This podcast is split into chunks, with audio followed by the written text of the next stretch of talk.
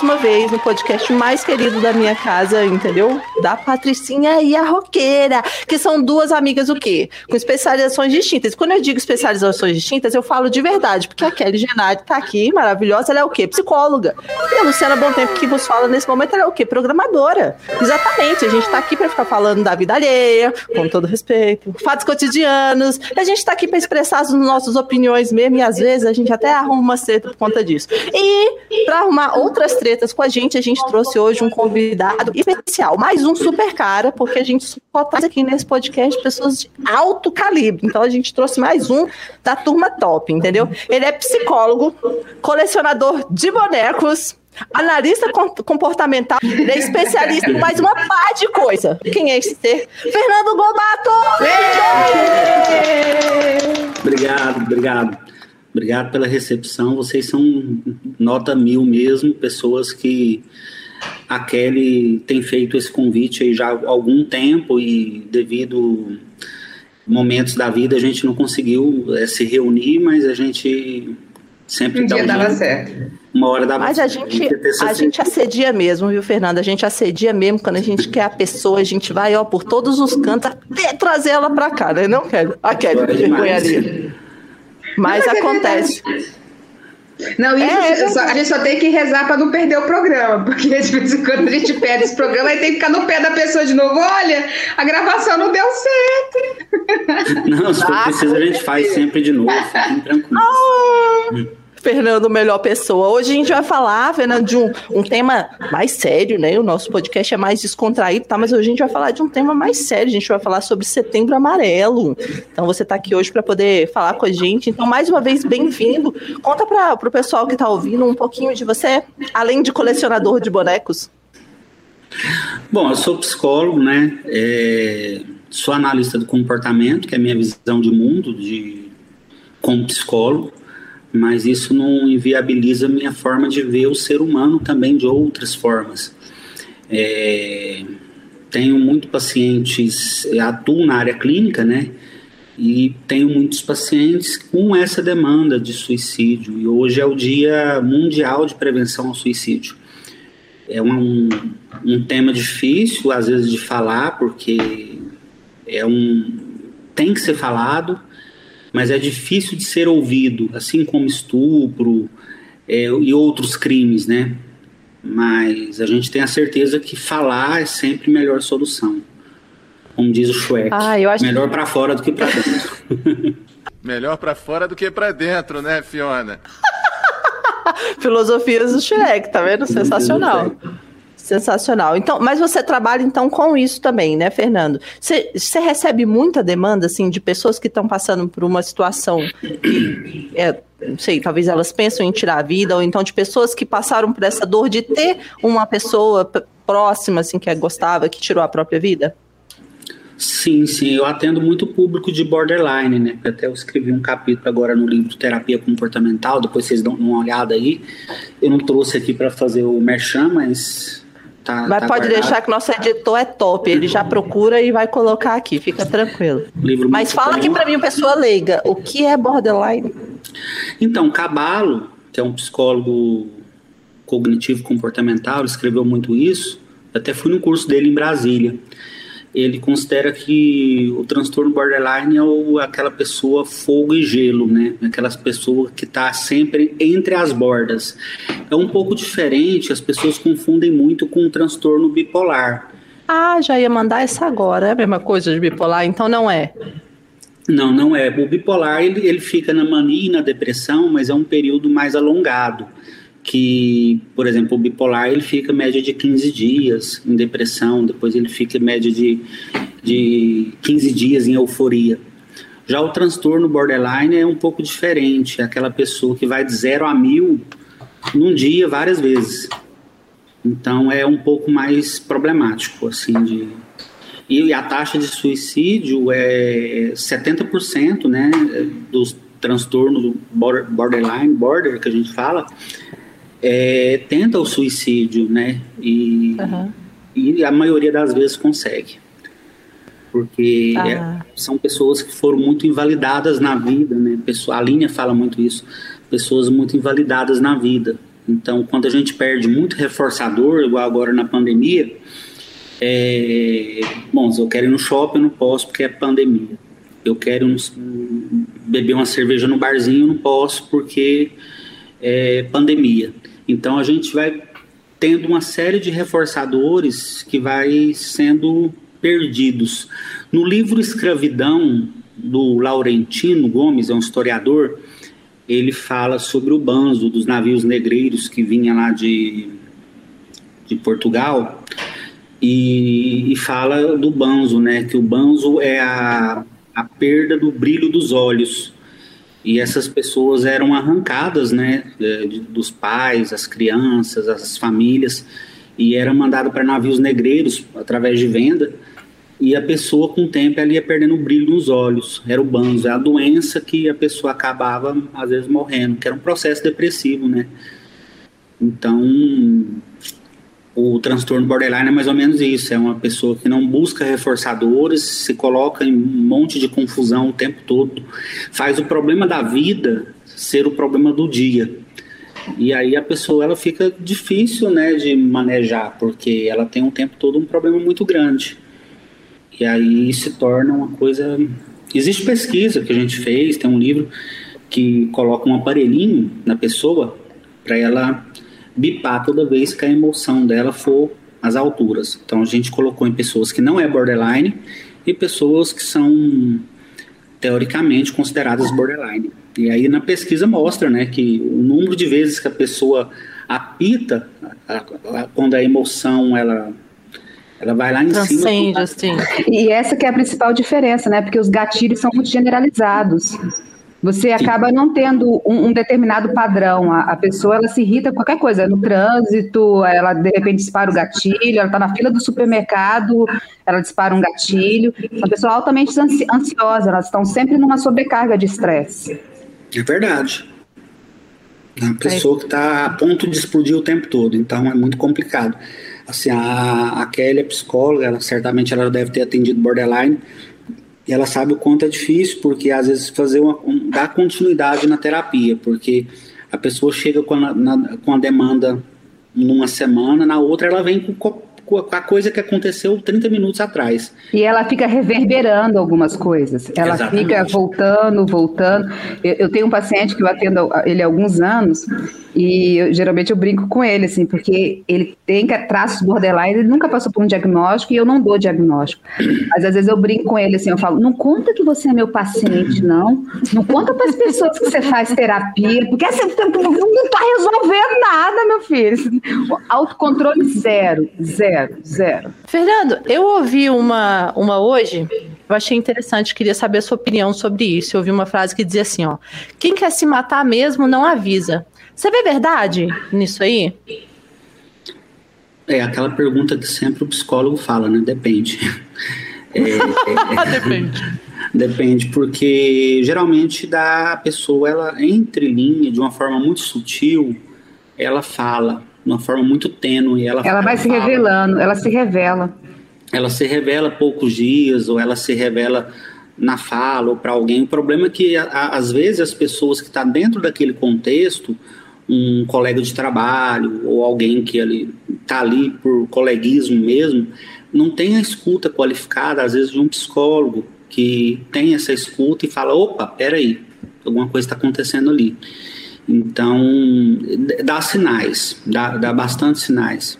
E essa frase, Lu, inclusive, ela é considerada uma falácia, porque tanto quem, quem diz quem fala não faz, e quem também não fala nada também não quer dizer que não vai fazer. Então, assim, porque os sinais, eles vão ao longo de um contexto, e muitas vezes você negar esses sinais, você pode até estar tá potencializando a pessoa a fazer, como se você duvidasse dela. Sabe aquela fala que você fala assim, duvido que você vai fazer isso? Então, se alguém ameaça a, a, a sua própria vida e de repente escuta essa fala, pode até dar um, um, viés de confirmação disso. Então ela fala, é. então agora eu, eu tenho que provar, eu vou até o final.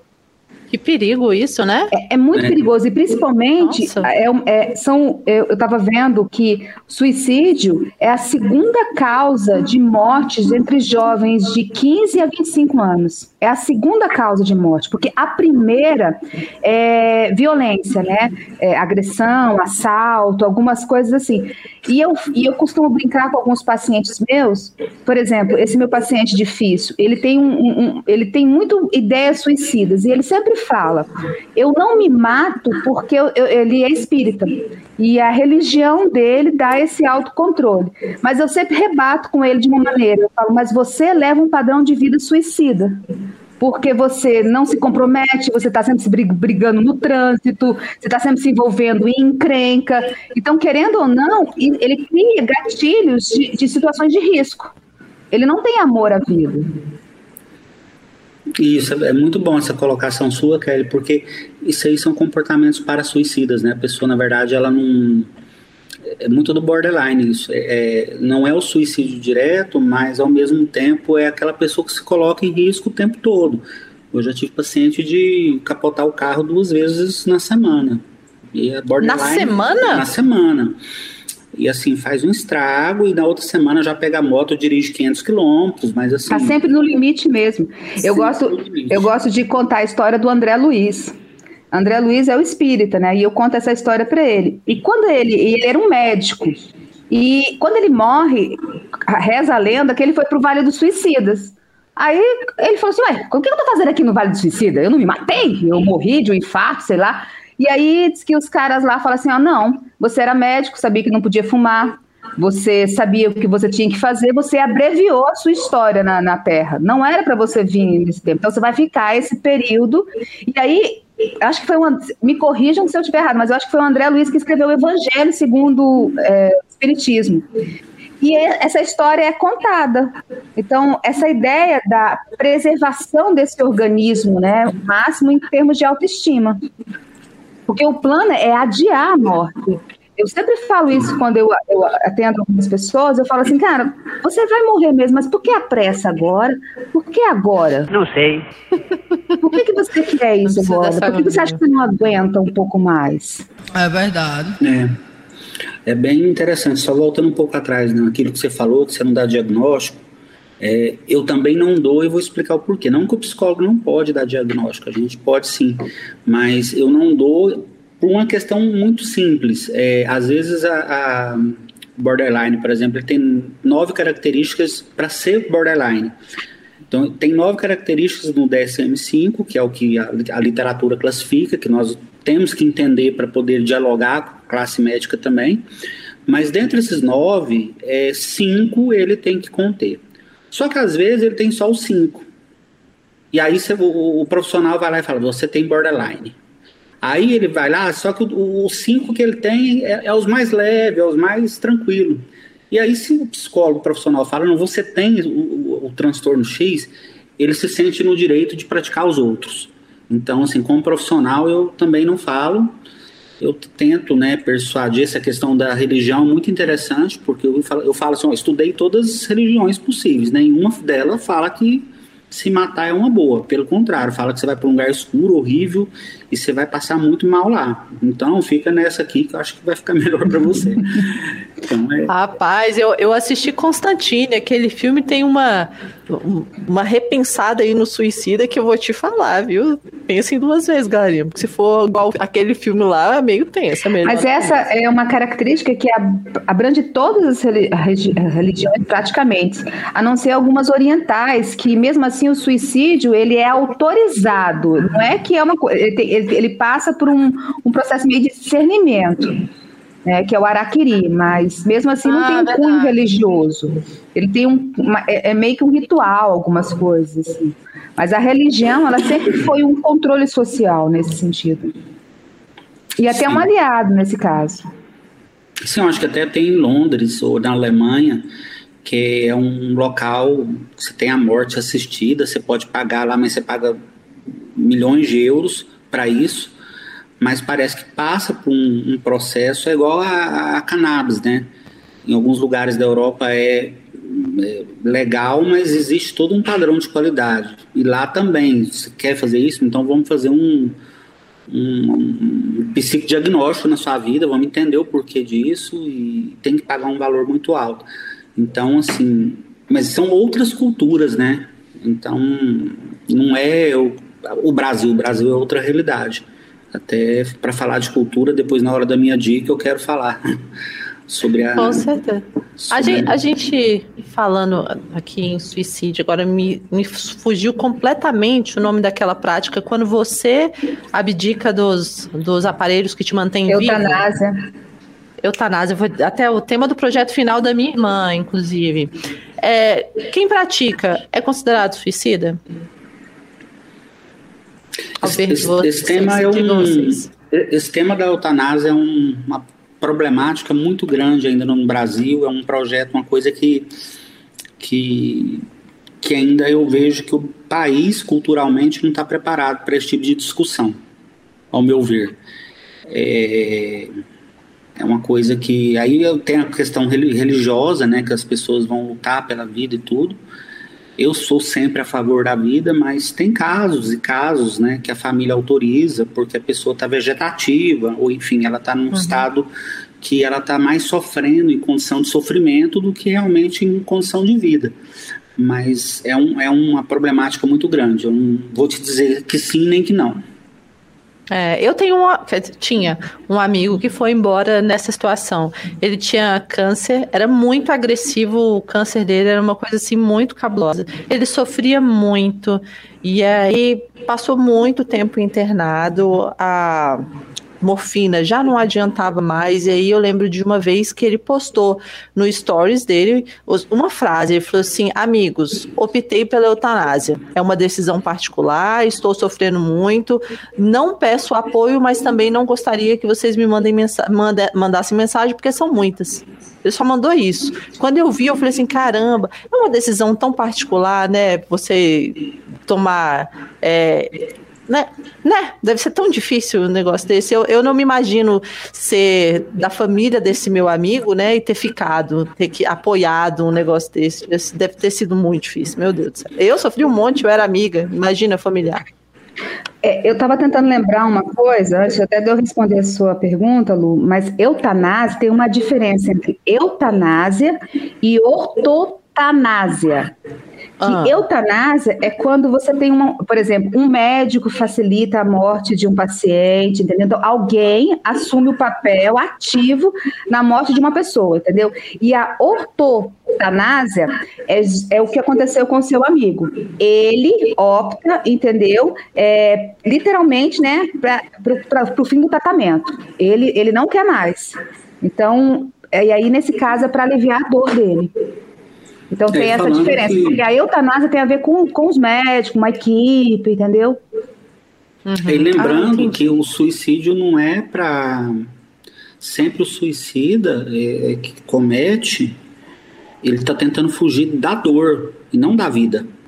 Exatamente. Uhum. Isso é bom lembrar, por exemplo, em episódios de guerra, era muito comum um soldado ferido, às vezes um tiro em, uma área não vital, mas era uma área muito dolorosa que gerava grande sofrimento e às vezes o, o socorro demorava a chegar. Era comum ele pedir, ou ele se matar, ou ele pedir para um amigo terminar com a vida dele, porque é, é exatamente esse é o ponto. É o fim de um sofrimento. Eu, eu, eu, costumo brincar, já desse exemplo, porque, por exemplo, você está com um problema no joelho, né? Você está com uma dor no joelho. Existe um joelho, existe uma matéria aí que você leva num especialista e ele vai te dar um diagnóstico a partir de uma imagem ou a partir de um histórico. Quando a gente fala de um sofrimento psíquico, onde é que fica isso? Onde é que ele mora? Onde é, em, onde é que ele se aloja? E esse sofrimento, ele às vezes é maior do que o sofrimento físico. Porque, por exemplo, quando eu bato meu joelho e eu curei ele, quando eu lembro, eu lembro só de uma história, eu não sinto aquela dor de novo. E o sofrimento psíquico, toda vez que existe essa reverberância, existe uma estimulação interna, onde você acaba recriando aquele contexto de sofrimento como um loop infinito. Então, esse sofrimento, uma hora, ele, ele chega incontrolável. Então, muitas vezes, um suicida, ele, ele é uma pessoa que está buscando esse alívio, esse alívio dessa angústia. E muitas vezes de uma maneira impulsiva. É, eu já, já ouvi histórias, né, dizendo que os dados do, de suicídios, eles não são amplamente divulgados de fato. É verdade, Fernando? Não são mesmo, não? Eu penso assim sobre números. É, todos os números que são divulgados, independente onde é, é sempre mais. É sempre, é sempre mais, mais, porque né? números oficiais é, existe um, um recrutamento muito rigoroso ali para ser números oficiais, mas é, é, é, é, sempre maior quando a gente vê, e é uma problemática muito grande, como a Kelly colocou, porque, gente, se a gente tem esse número, é um, um problema tão gigantesco no Brasil, e aí, como o Bial fala, qual o problema de você assumir que seu joelho está quebrado? Nenhum, né? Então, qual o problema de você, de fato, falar que você está com um problema psicológico, que você está com pensamentos repetitivos de manhã até anoitecer, que você está com esse problema? Então, não tem, a gente tem que falar mais. Eu acho que a gente tem que é, debater mais com a sociedade. Eu acho que a sociedade também tem que se abrir um pouco mais e para esse espaço, porque é um tabu, é um tabu muito grande, as pessoas não falam. No Brasil se fala em suicídio e prevenção só 10 de setembro. Depois ninguém fala mais nada, porque. Ai, só durante setembro ali e tal, né? Tem, é tem uma coisa para acrescentar essa coisa em termos de números, aí é no meu ponto leigo, porque eu não acompanho os números, mas eu acredito que exista um critério rigoroso para esses números. Mas existe uma diferença entre os números e a divulgação do suicídio. Ah, sim. Porque é, é, uma, é uma das poucas coisas que a imprensa ainda respeita, que é não divulgar cartas suicidas ou não divulgar. Porque a gente tem um efeito, um fenômeno chamado fenômeno é, Werther você conhece esse, esse termo do jovem Werther? No, na década, no, nos anos ali de 1700, teve um livro que chamava O Sofrimento do Jovem Werther. E esse livro na Alemanha fez muito sucesso. Era a história de um rapaz muito bonito que se vestia de determinadas maneiras e ele se mata depois que a sua amada o, o nega, o rejeita. E eles perceberam que, que depois desse, desse livro teve uma emulação. O que é uma emulação? É repetição de um padrão de comportamento muito grande na sociedade, das pessoas se vestirem como ele e, e usar o meio, o método dele para se matar. E aí eles criaram esse conceito, efeito Werther, que é, por exemplo, quando você divulga um determinado lugar e às vezes as pessoas vão para lá para se matar, literalmente é como se desse ideia, não dá ideia. É, são pessoas tão vulneráveis que às vezes um pequeno gatilho, um, uma pequena informação leva a um grande gatilho. Então, lugares, aqui no, em Brasília a gente tinha o, o Pátio Brasil, a gente ainda, ainda tem o Pátio ainda Brasil, tem. mas eles, eles, é, você conhece o Pátio Brasil, Fernando? É um, pá, é um eles, eles botaram blindex em tudo, porque lá era uma área onde os jovens emulavam, além de filmar, era, era impressionante. Tinha é. uma, uma pessoa se lançava de lá, na outra semana aparecia alguém ou tentando pular, né? Era muito recorrente, né, amiga? Eu lembro muito. disso. Muito, muito, nossa. Eles colocaram realmente o blindex em todos os andares mais altos. E por isso que eu perguntei, porque eu lembrei dessas histórias do Pátio Brasil. Porque não tinha imprensa, não tinha é, publicação, não, não tinha divulgação. Não. É uma coisa que você sabia porque alguém passou lá e viu, ou porque alguém fez um vídeo mandou entendeu? Mas não era uma coisa que estava que tá publicada. E isso foi outra coisa, eu acho que eu já cheguei a comentar aqui no, no podcast em outros capítulos, que eu, eu morei um tempo no Canadá.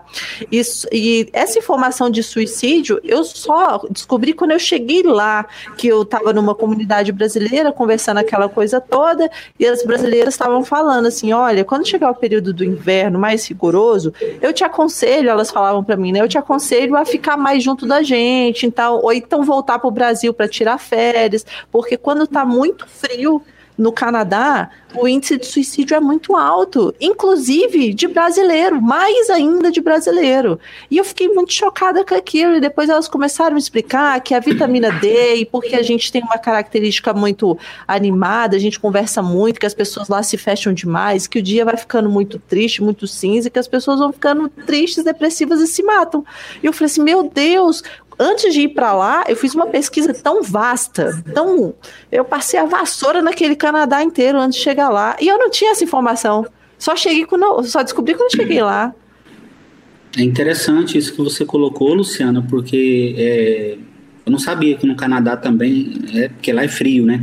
Mas em pois é. Londres é. a informação é essa também, que diz que Londres a taxa, porque na... Londres fica seis meses no escuro, né? No frio, na Alemanha também. Eu, eu tinha um paciente que morava lá e ele contou essa história também, como aumenta o índice de pessoas se matando no inverno. E ele conta que em uma determinada época fica tão frio que eles desligam o, os relógios que marcam a temperatura na, na cidade, entendeu? Eles desligam para as pessoas não saberem qual, qual a temperatura que está para não potencializar algum, algumas, alguns pensamentos melancólicos. Ah, porque o que é depressão? A depressão é essa baixa de atividade, baixa dessa energia vital. Né? É, é, é Clóvis de Barros ele fala que é essa baixa de tesão. Então, assim, e, e, e, o que é interessante, é, a, a pessoa fica muito autocentrada. Então, provavelmente ela vai começar a lembrar de várias coisas que, que a coloca naquele estado depressivo. E isso gera muito sofrimento. E aí ela sozinha, desamparada. E aí eu me lembro de um outro, que, é, é, é o Cortella, ele fala uma outra definição de suicídio que eu gosto muito, que ele fala assim, é uma solução definitiva para um problema passageiro, passageiro. Gosto dessa definição. Porque você acaba tendo um ato impossível e você não tem uma segunda chance. É, é, é você não tem, não tem. É, eu perdi um paciente. Eu perdi um paciente e para mim foi muito doloroso porque era um jovem de 19 anos, assim. Até hoje, quando porque eu passei, eu tive para delegacia, várias coisas que ele se matou com uma arma de fogo em casa. E aí quando o, o policial me perguntava assim, por quê? O que, você acha que aconteceu? Eu olhei para ele e falei assim, eu acho que foi um acidente. Eu acho que ele pegou aquela arma porque ele tinha trocado de roupa, ele ia sair, ele tinha brigado com o primo, ele tinha brigado com o pai, ele ia trocar de roupa, e aí ele sentou na cama e deu um tiro no coração. Bonitinho, de óculos, arrumadinho. A sensação que eu tive foi que ele pegou um revólver e falou assim: será que eu tenho coragem de atirar? E pum!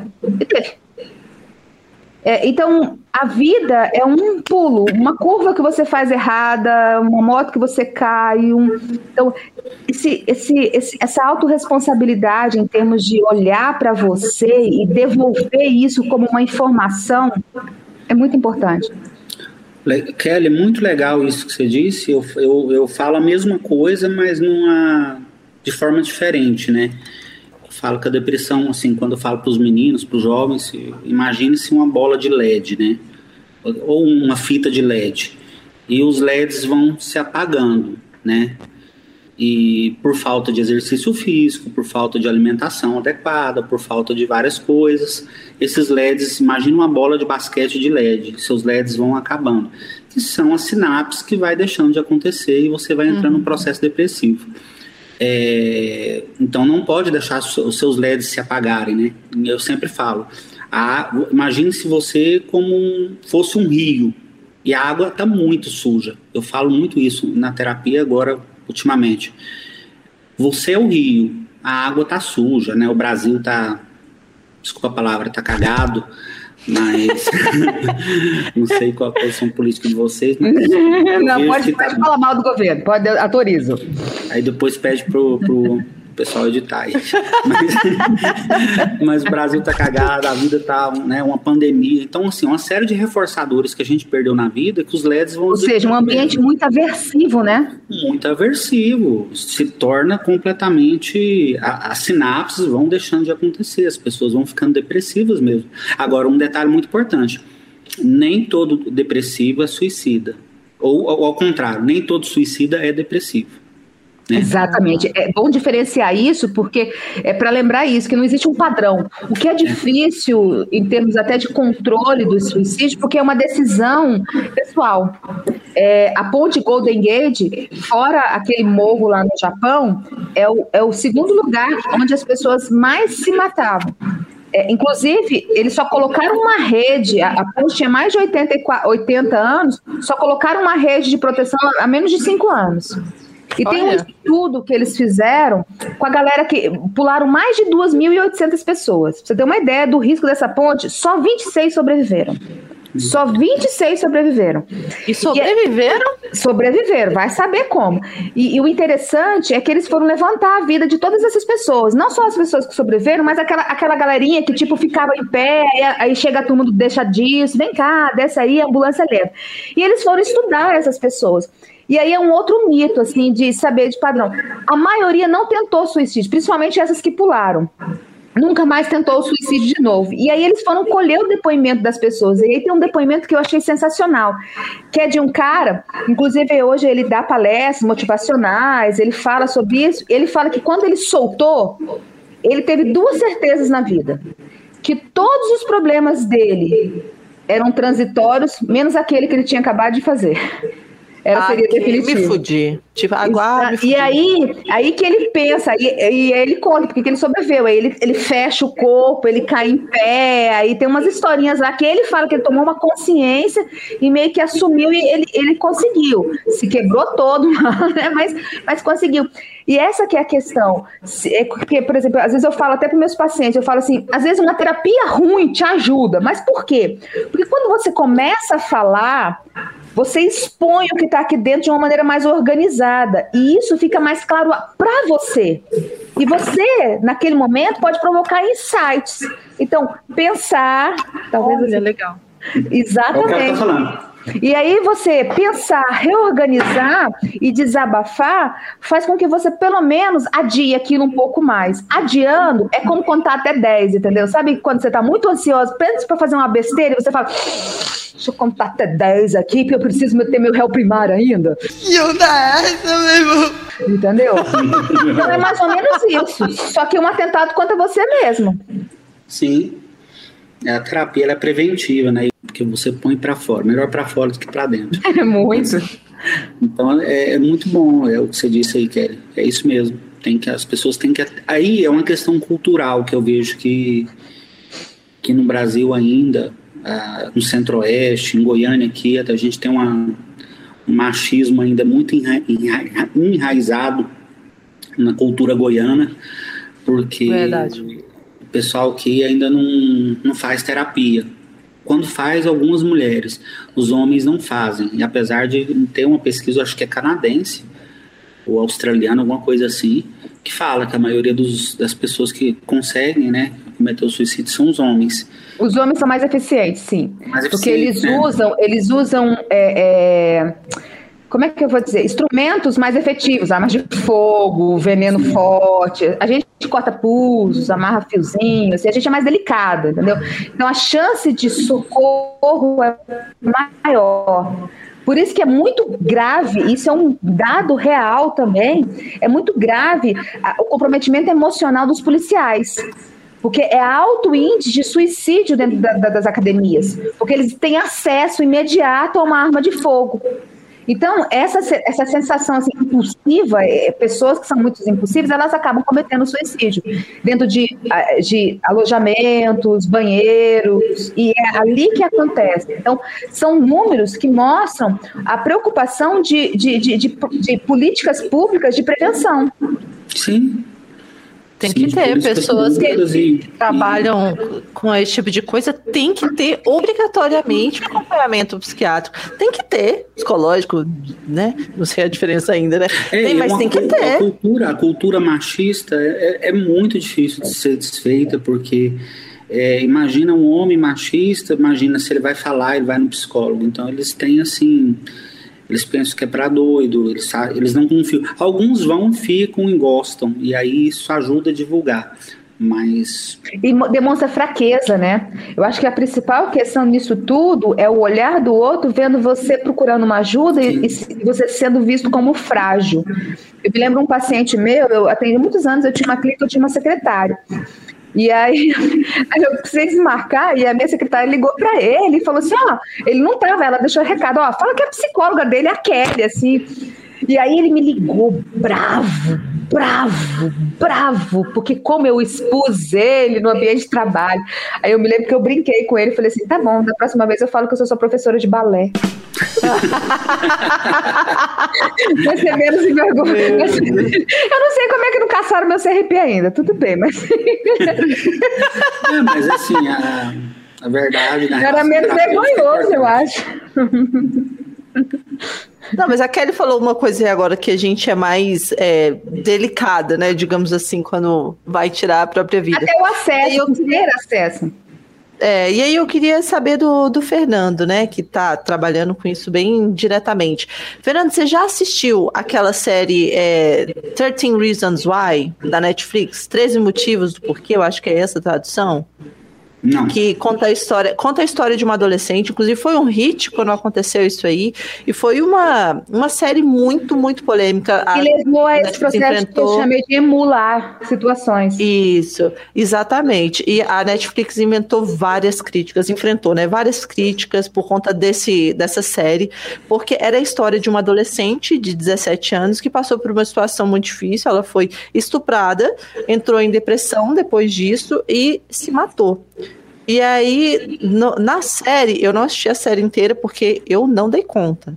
Então, assim, a série mostrou de uma forma muito explícita o, o estupro dela e mostrou como ela se matou, tipo, um passo a passo. E aí eu lembro das informações que, que foram surgindo depois na internet, da quantidade de adolescentes que estavam se matando igual a menina da série tinha se matado. Então, o que, o que você acha sobre a, a responsabilidade dessas séries, de, de, dessas informações que, que a gente consome nesse sentido? Até porque essa série ela era voltada para o público adolescente. E acho que não deveria, não deveria. É, o que a Organização Mundial da Saúde fala, o Conselho Federal, o Conselho Regional de Psicologia, fala que nós não devemos divulgar métodos é, que o método, inclusive pouco tempo, tinha na Amazon uma coisa por causa de polícia. Tinha na Amazon lá os métodos, um livrinho dos métodos de, de suicídio. Isso tô, Foi na época da baleia azul? É, e aí a gente pediu para tirar e denunciamos, denunciamos, é caso de polícia. A pessoa colocou lá os métodos, enfim. Então, se recomenda que não divulgue método, mas eu acho que é um assunto que tem que ser falado, né?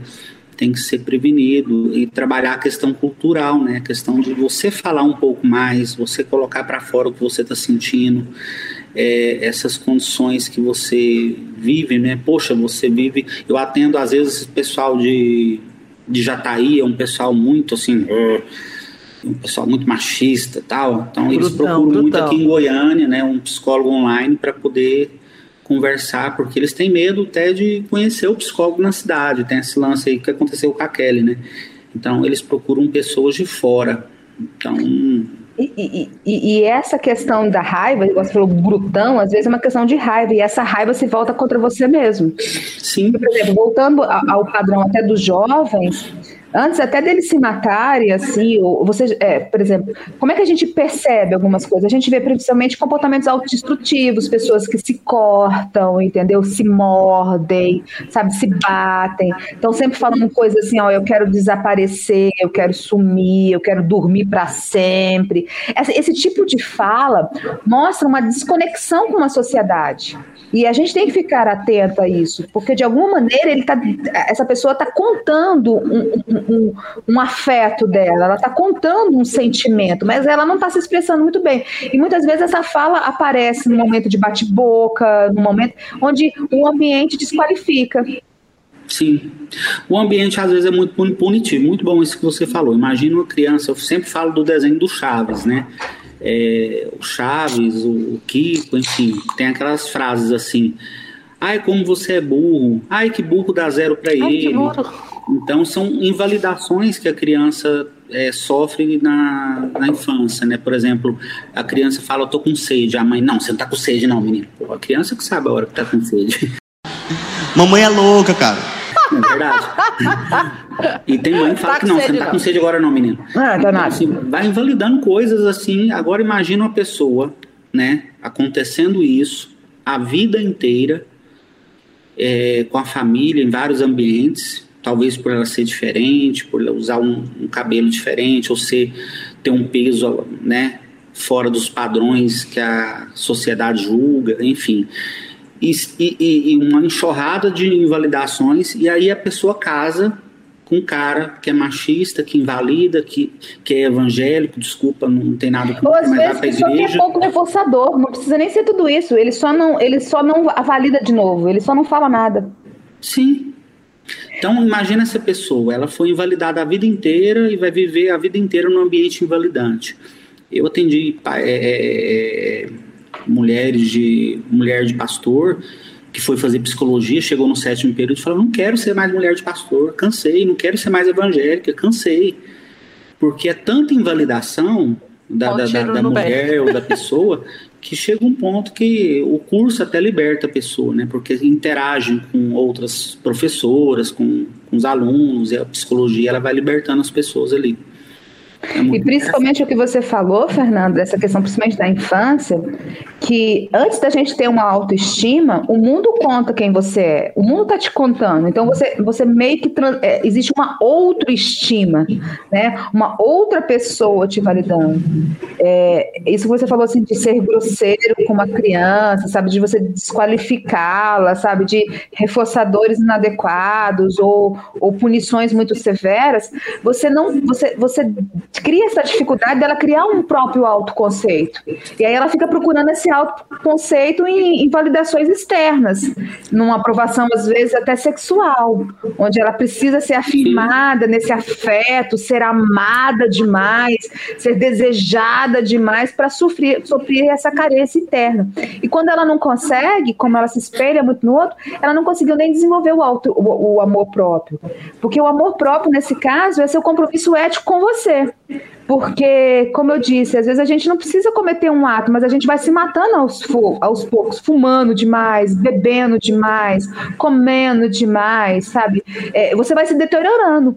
Porque Sim. esse organismo aqui, como o Dawkins fala, que é uma máquina de sobrevivência, ela, ele precisa de mecanismos para funcionar bem.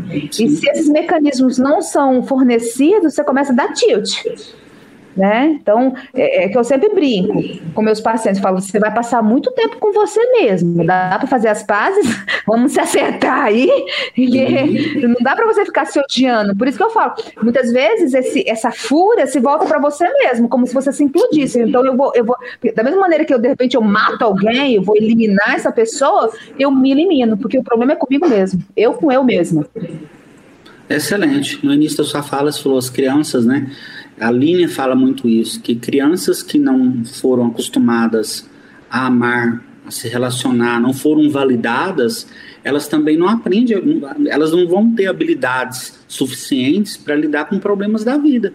E nem é. tem empatias. Dificilmente elas têm empatias. Porque elas ficam tão autocentradas que essas pessoas acabam tendo dificuldade de ver pessoas com outros problemas. Sim. Porque a empatia é você olhar o outro e, de uma certa maneira, considerar os sentimentos dessa pessoa. Mas lembrando da autoridade, né? O que é autoridade? É lembrar que a outra pessoa também é diferente. E como são muito pessoas muito autocentradas, que são muito. É como se fossem inflamadas, muito reativas é, elas dificilmente vão conseguir perceber o outro. E com isso elas ficam num loop infinito de, sabe, de reverberância, de sofrimentos, de lamúria. E chega uma hora que isso extrapola. É verdade. Agora, a gente falando de crianças, Fernando, como você sugeriria assim que a gente pode tratar esse tema na escola? Como que Ah, e eu quero colocar que então uma outra pergunta. Então, aproveitando que você falou da escola, eu quero colocar a pergunta ah. que me fizeram, que é, é perguntar assim: seria importante não ter psicólogos na escola? E aí a pergunta é: não por que, que, a gente não tem tanto psicólogos na escola? Qual a sua opinião, Fernando? Olha, eu confesso que eu fiquei um pouco assim bem preocupado. Essa semana eu tive numa escola estadual aqui em Goiás, aqui em Goiânia, e e eu dei uma palestra para alunos de escola estadual. E se você vê o, o, o, a baixa autoestima, tanto dos alunos quanto dos professores, a galera tá assim, sucateada mesmo, pessoal. Então, tinha que ter. Estão pedindo socorro, não estão? Estão pedindo socorro, a galera tá pedindo socorro porque acham que estão abandonadas já Nossa, tem aquele gente. negócio social que, ah, eu estudo na pública, você está na privada, no pré-veste, enfim. Então, assim, os professores já não estão dando conta mais. Então, é um trabalho a ser feito que o Estado deveria é, trabalhar com política pública mesmo, para que a gente possa falar com as pessoas, possa interagir. Eu vou sempre que me convidam, e, mas eu fico com, com, com pena, sabe? As pessoas estão precisando e não e não tem uma política séria para terapia, os planos de saúde ainda é, tem planos limita. que coloca, limita. Não, tem planos 12. Que, que nem os que ainda limita 12 joia, mas tem plano, por exemplo, eu estava olhando um plano da minha avó para ela aqui de São Paulo, o, não tem nem psicólogo na lista, não, tem nem psicólogo na lista. Então, assim, é uma coisa que muito irrestrita a sociedade ainda. Então, as pessoas precisam realmente entender que falar é a melhor solução. E valorizar a profissão de psicólogo, né? Porque o que, que às vezes acontece numa escola, eles pegam um psicopedagogo, eles juntam, né? E isso como um, em um profissional só, e de repente esse profissional tem que dar conta da escola inteira. Ele tem que fazer, Meu às vezes, Deus atendimento individual, tem que fazer dinâmica de grupo. Eu sempre gostei muito de atender adolescentes, muito mesmo. Eu, eu, eu me identifico, eles me entendem, sabe? Eu, eu sempre brinco assim. Eles quando fala assim, entendem, né? Mas, caraca, eles vão me entender, assim. Eu adoro.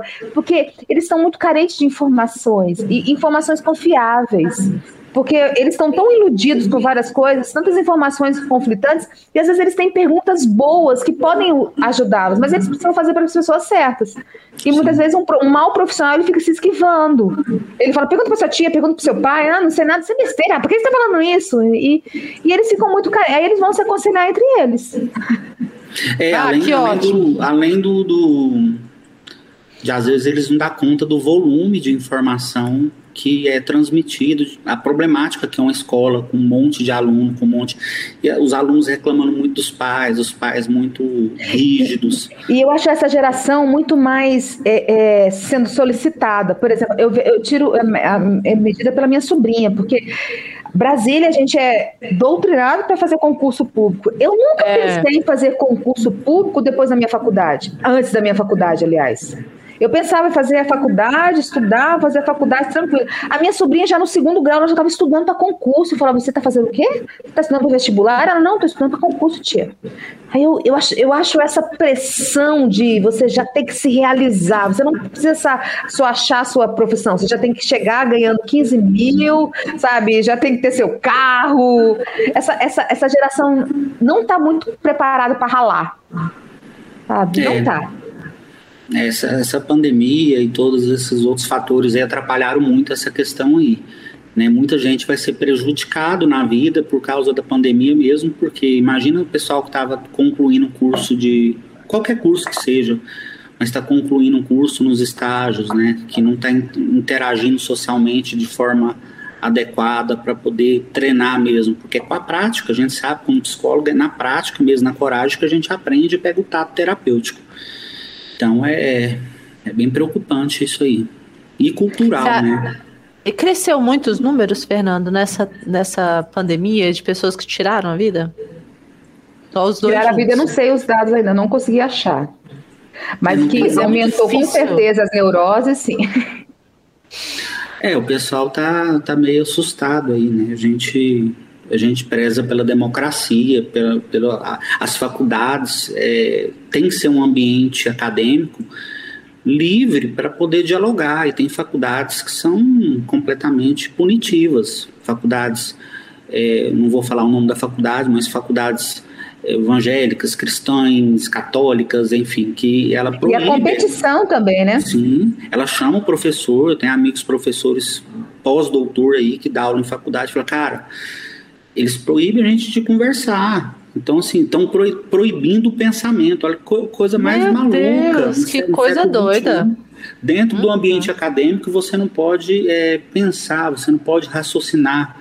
Então, por isso que as aulas de história são menos, as aulas de filosofia são menos, e sempre mais português e matemática, né? Então, tem algo errado aí.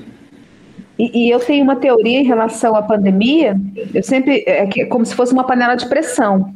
Eu conto isso, assim, no sentido, você, vai, você pode cozinhar uma carne em 20 minutos ou em 3 horas se você botar a pressão. Então, o que a pandemia fez, ela juntou essa população e ela, ela, ela, ela criou essa pressão. Então, é, o que aumentou 54% o número de divórcios, né? Então, essas pessoas só se separaram por causa da pandemia. Provavelmente a pandemia ela fez esse, ela potencializou e acelerou esse processo.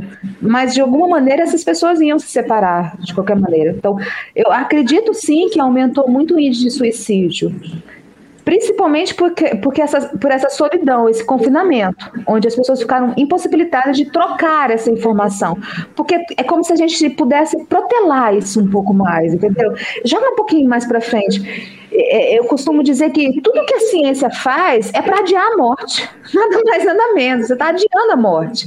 É, você está um, jogando isso um pouquinho mais lá para frente, um pouquinho mais lá para frente. Então, hoje a gente tem recursos, tem medicamentos, a gente descobriu comidas mais saudáveis, a gente descobriu que a gente precisa fazer atividade física, a gente descobriu que a gente precisa diminuir o sal, tudo isso.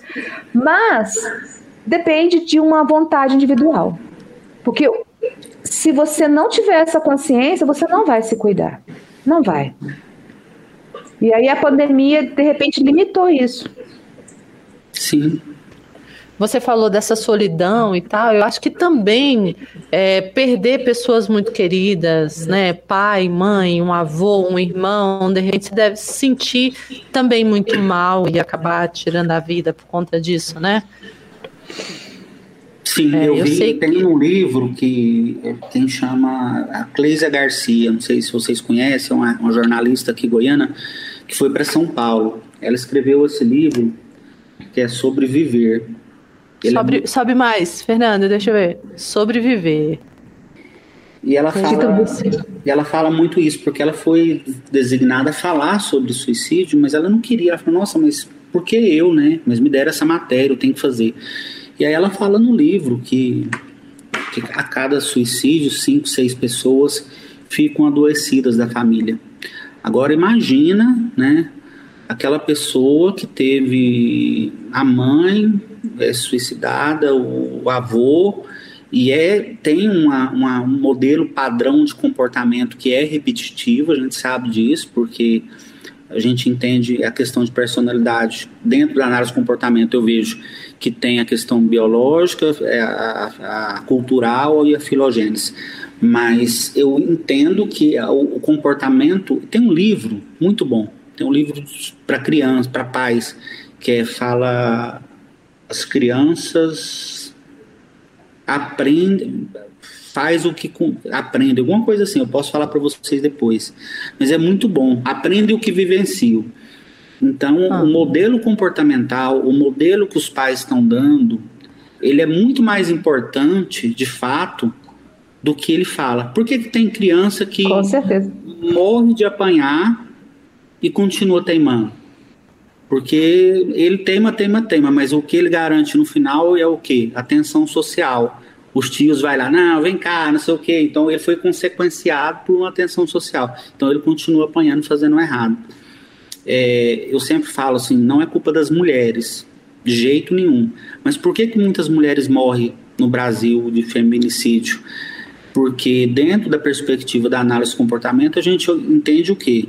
É, isso que eu estou falando é ciência, não é o que eu, tô, o que eu acho, não. É Skinner uhum. que, que, fez, tem um monte de estudo científico comprovado. Mas Skinner.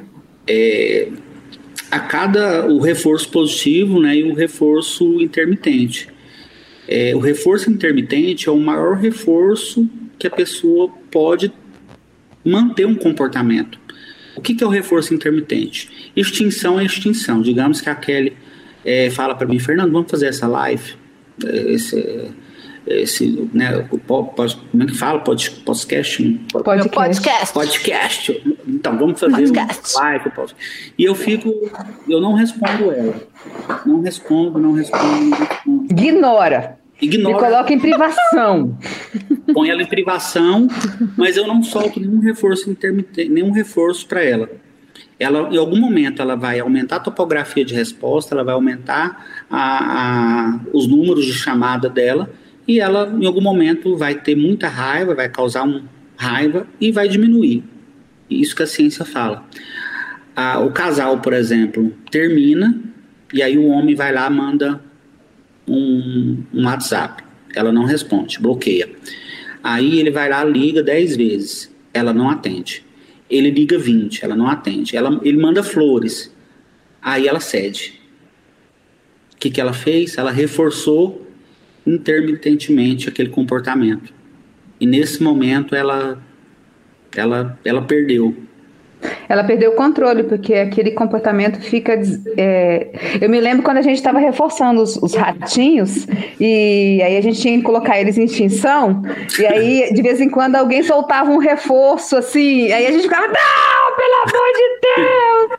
Porque Ah, eu conto essa, essa mesma história que você conta, eu conto falando da Super Nani. Porque a Super Nani, uma vez num, num episódio dela, ela falou que era a birra, é, e eu explicava isso sempre pros pais. Eu falava assim: ó, quando tiver birra, ignora, deixa ele chorando na sala. Aí eu falava assim: só que ela esquece de contar exatamente isso. Antes da extinção, há um aumento na variabilidade do reforço, do, do repertório. Então, se ele chorava, ele vai chorar mais alto ainda. Por exemplo, na minha clínica que eu atendia, a Lisiane e eu fazíamos umas do- uma dobradinha. Ela atendia criança e eu geralmente atendia os pais. E nessa dobradinha a gente atendeu um, um garotinho, ele tinha seis anos de idade. A birra dele estava tão exagerada que ele batia a cabeça na parede. Ele, ele tava com a, cabeça, a, a cabecinha dele toda roxa, assim, ó. Porque a birra dele ele já não começava se jogando no chão. A variabilidade de comportamento já estava tão alta que ele já ia direto com a, com a cabeça na parede. Então era mais ou menos isso. Então, a maneira em, que momento a gente faz uma intervenção e, a- e essa intervenção ela pode acontecer não como uma intervenção, mas como um reforço, entendeu? É aquela avó que abraça, nossa meu filho, aí vem cá, não sai, para, olha só. E com isso a gente cria um padrão comportamental inadequado. A criança não sabe como se comportar, porque na realidade aquele momento é um momento de desespero. Às vezes eu já vi crianças dando birra em shopping, assim, ou em supermercado. Eu, eu me comovo muito com ela. Eu sempre escuto alguém assim, ah, se fosse meu filho, já tinha levado, um, tava falando fofo nesse momento. E eu vejo uma- uma- um ser humano confuso. Eu vejo um ser humano em pânico. Porque é uma criança, ela tá, ela tá confusa, ela tá com algum conflito de regras. As regras não foram apresentadas de uma maneira justa para ela. E naquele momento, por mais que seja inadequado para quem está vendo, para ela é extremamente justo. Porque aquele comportamento já foi dado para ela em algum momento. Só o ambiente que mudou. Mas ela é a mesma. Então, como ela não discrimina ambiente ainda, foda-se, eu sou eu, eu quero agora. Por que, que você me deu antes tão rápido e agora não vai me dar? Eu quero agora. Então, eu, eu sempre parto desse princípio que uma criança birrenta é uma criança mal orientada. Mal Sim. orientada, não é nem mal educada, porque às vezes a educação é brilhante, mas a orientação para essa criança não existe. É, Não existe. Eu brincava muito com a minha filha, com a Sofia, quando ela era bebê, porque eu achava engraçado que a birra começava com o cabeção. Porque preste atenção numa criança muito pequenininha. Pequenininha Aí, mesmo, assim, um ano e meio, começando a andar. Quando ela Isso é recebe desse- o primeiro não. O primeiro não que ela recebe. Quando ela fala não, ela faz assim, ó. "Ah". Quando ela faz assim, ela acabou o eixo de equilíbrio dela. Ela vai cair no chão. Pá! Aí ela cai no chão. Aí ela já começa a bater as perninhas. Aí eu, eu ficava assim, gente, olha só a birra se instalando. Aí o Luiz Cláudio, você vai fazer nada? Não, eu falei, só tô analisando o comportamento. Se, se, se sair sangue, eu vou lá. Muito bom, Mas Kelly, tudo porque começa com cabeção. é, isso que você falou tem, muito, tem muita função, né? Voltando às mulheres lá, é, é, é, quando uma mulher coloca, por exemplo, o marido, o namorado em extinção, a extinção ela provoca raiva. Então, quando essa Sim. criança ela está no auge da raiva dela, ela está próximo já ao, ao, ao nível de extinguir aquele comportamento. Só que ele gera muito raiva, muita raiva. Agora, se aquela pessoa foi reforçada intermitentemente mais de uma vez, três vezes, quatro vezes, igual aquele casal que vai, separa, volta, separa, volta, separa, volta, é muito difícil é, aplicar uma extinção. Então, eu acho que é definir regras, é, conversando, é, definindo, ó, isso não vai mais acontecer. Mas é, é, é- na ciência é fácil, a gente faz, né? na, na, na caixa de Skinner a gente faz. Mas quando vai para a vida, existe uma série de reforçadores. É difícil não- controlar todas as variáveis. não dá para controlar as variáveis, exatamente. E aí Uhum. isso se torna um. A pessoa, às vezes, ela não está consciente do, do ambiente dela. E, e aí, a gente voltando para essa questão de uma qualidade de autoestima para um adolescente, antes dele ser um adolescente, ele foi uma criança. E, e- e os pais, eles também têm que ter esse compromisso ético com essa criança. Não mentir, entendeu? Não supervalorizar e nem menosprezar determinadas situações. Tentar ver o equilíbrio delas. Não subestimar a inteligência de uma criança. Nunca, jamais. E nunca, nunca desqualificar nenhum sentimento. Porque antes dele ser esse sentimento, ele é uma emoção. A criança só não conseguiu dar nome. E ela vai precisar desse adulto para dizer que nome ela está dando a essa emoção. Hoje a gente tem Paul Wakeman com, com essa história de as, as seis emoções universais, e, e, e a questão não é essa. Não é só que se a gente tem emoções alegria, tristeza, raiva, nojo ou medo, mas o que a gente tem são emoções positivas e emoções negativas. A cultura é que vai dizer se isso é ciúme, se isso é inveja, se isso é raiva, se isso é, é medo. Então, como os pais estiverem, estão atentos, estiverem atentos para essa emoção da criança, dessa expressão dessa emoção, vai fazer toda a diferença nesse, dessa relação cognitiva dessa criança com essa emoção mesmo. Excelente, você chegou num ponto excelente. É, os pais não sabem, só invalida, foram invalidados a vida toda e não soube discriminar é, isso para a criança. Acabou.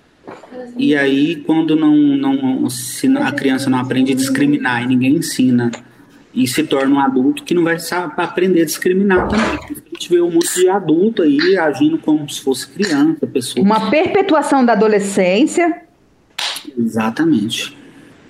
Porque é, a, a adolescência é esse momento de descontrole emocional, entendeu? É esse momento que você não tem discernimento.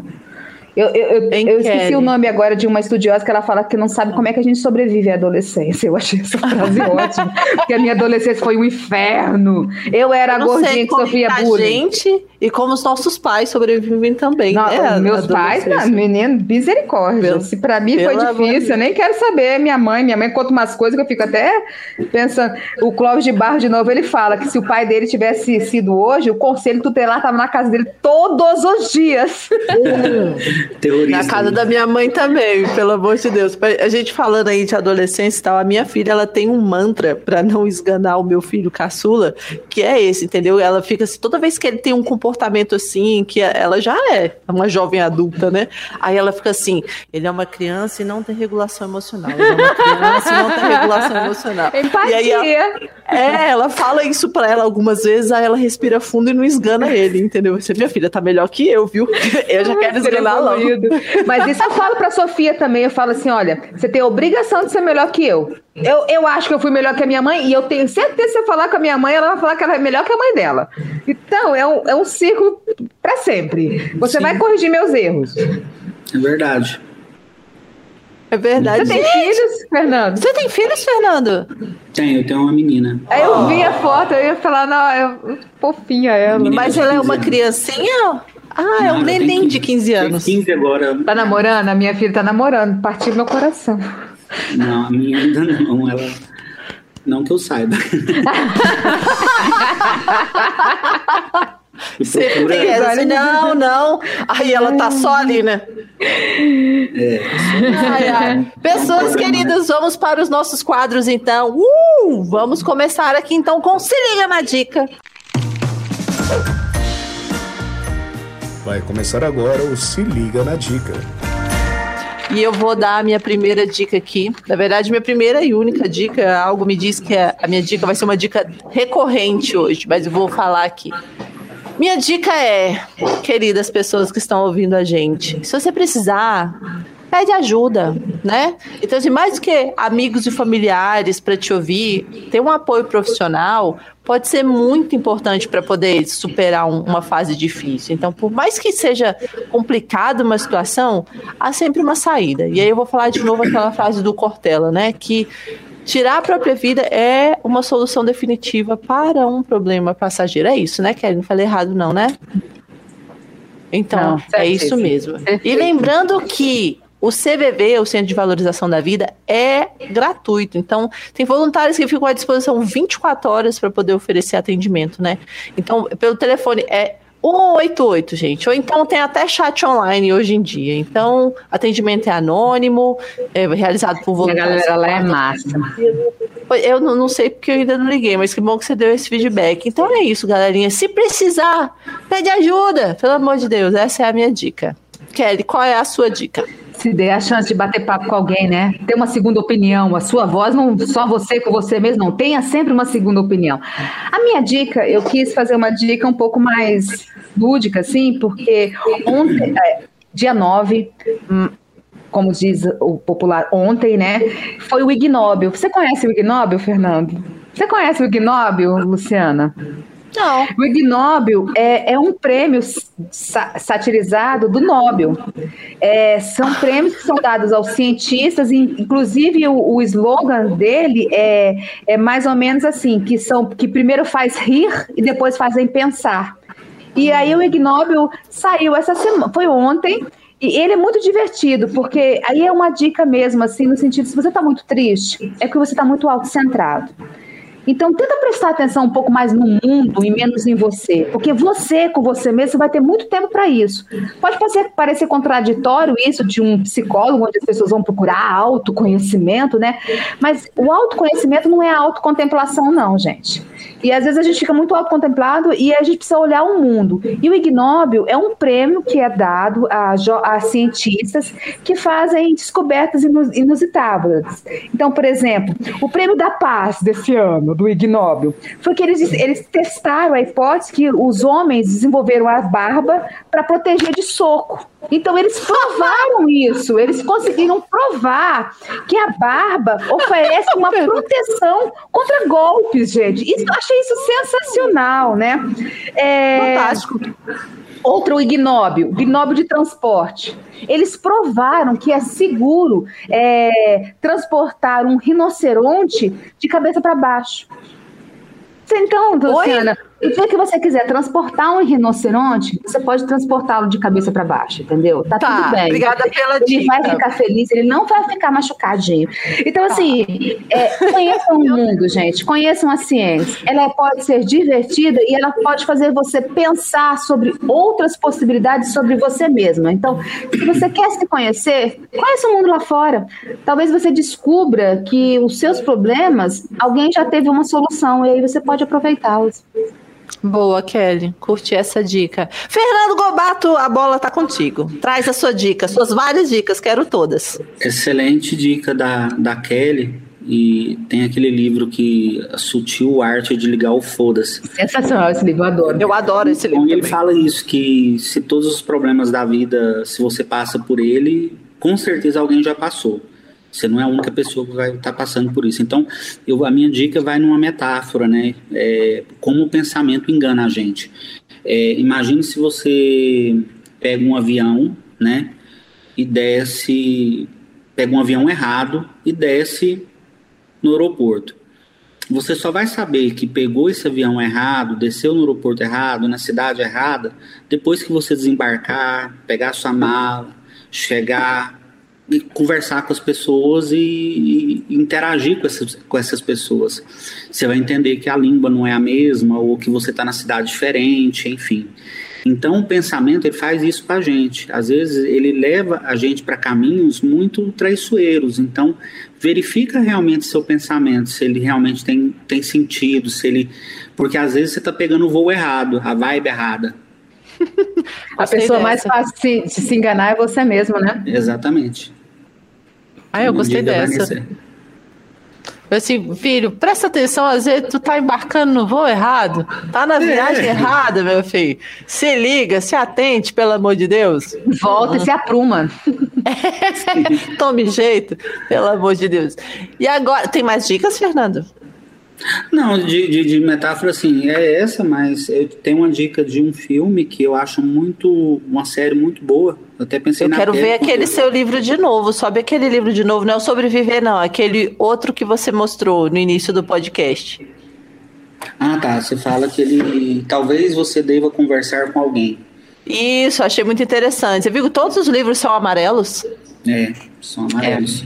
É. Eu, eu tava vendo a história, porque aparece isso, essas histórias, né? Porque foi um rapaz que se matou dentro de um Mustang amarelo. Sim. É.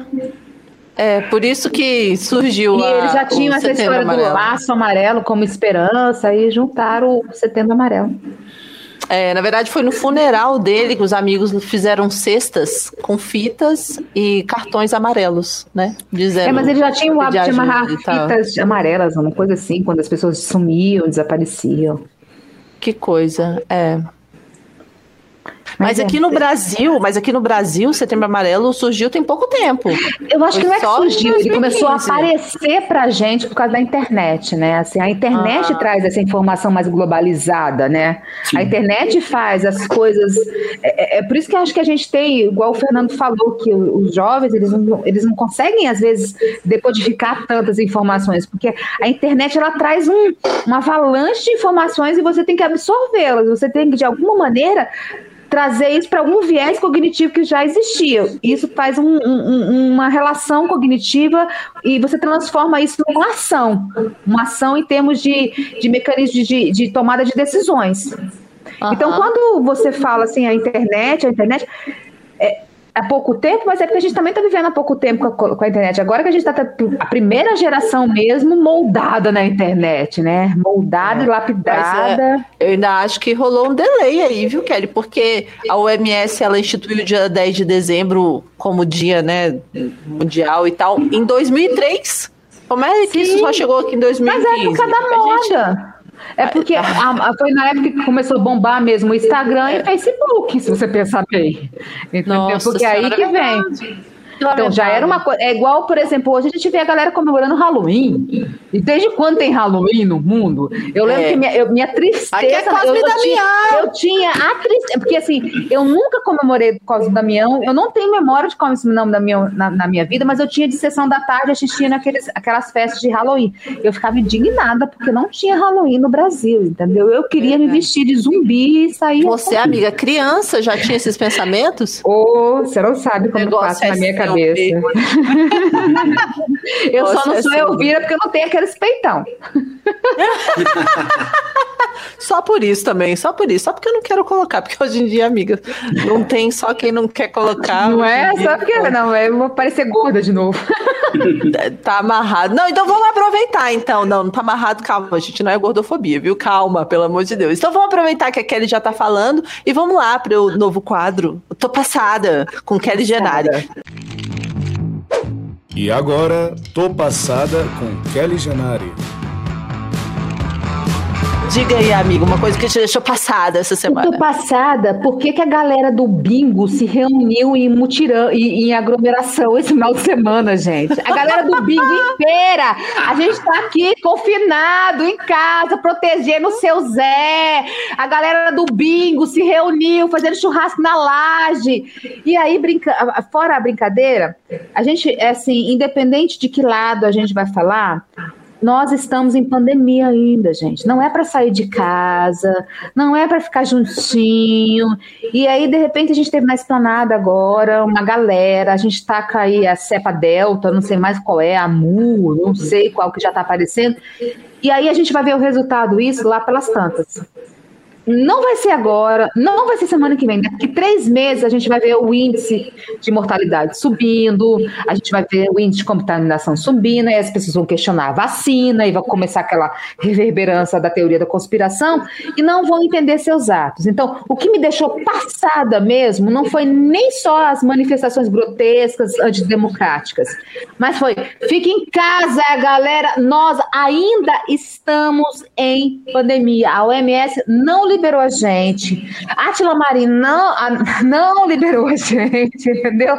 Estamos em pandemia. Fiquem em casa, continue se resguardando. Porque a terceira idade, tá, a galera do bingo tava lá, gente. Você viu as tiazinhas, gente? Tanta tiazinha. Acho que não saiu de, tia- de casa há anos.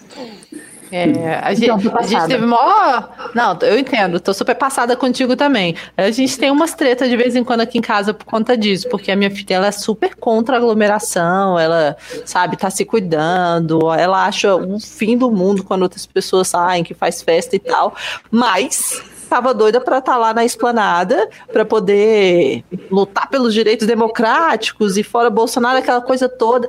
E eu falei assim, minha filha, olha, se você quiser ir, vai. Mas eu acho incoerente com o que você prega. Ela já deu Faz uns pulos testão no desse tamanho. Facebook. Eu mandei fazer testão. Vai fazer testão no Facebook, mais seguro e mais eficiente. Ela, ela deu uns pulos desse tamanho aqui, rapaz, que não tem nada a ver uma coisa com a outra, que eu tô viajando, que eu tô reprimindo ela de expressar os pensamentos políticos. Eu falei assim, meu Deus. Pessoas queridas, então vamos para o nosso último quadro, que a gente vai ter aqui a nossa participação especial do nosso editor, A Verdade com Lombardi. Com vocês, Verdade do Lombardi. É, nosso editor, qual a verdade que você trouxe hoje? Olá, pessoas. Aqui quem vos fala é o querido, querido editor deste podcast. E a frase do dia é: Não, nunca e jamais ignore um pedido de ajuda. Fique atento aos sinais das pessoas. E, gente, todas as vidas fazem a diferença. Sensacional. Esse nosso editor. Isso é, é sensacional. Eu adorei a frase dele, porque me lembra uma, uma história do Dr. Manhattan.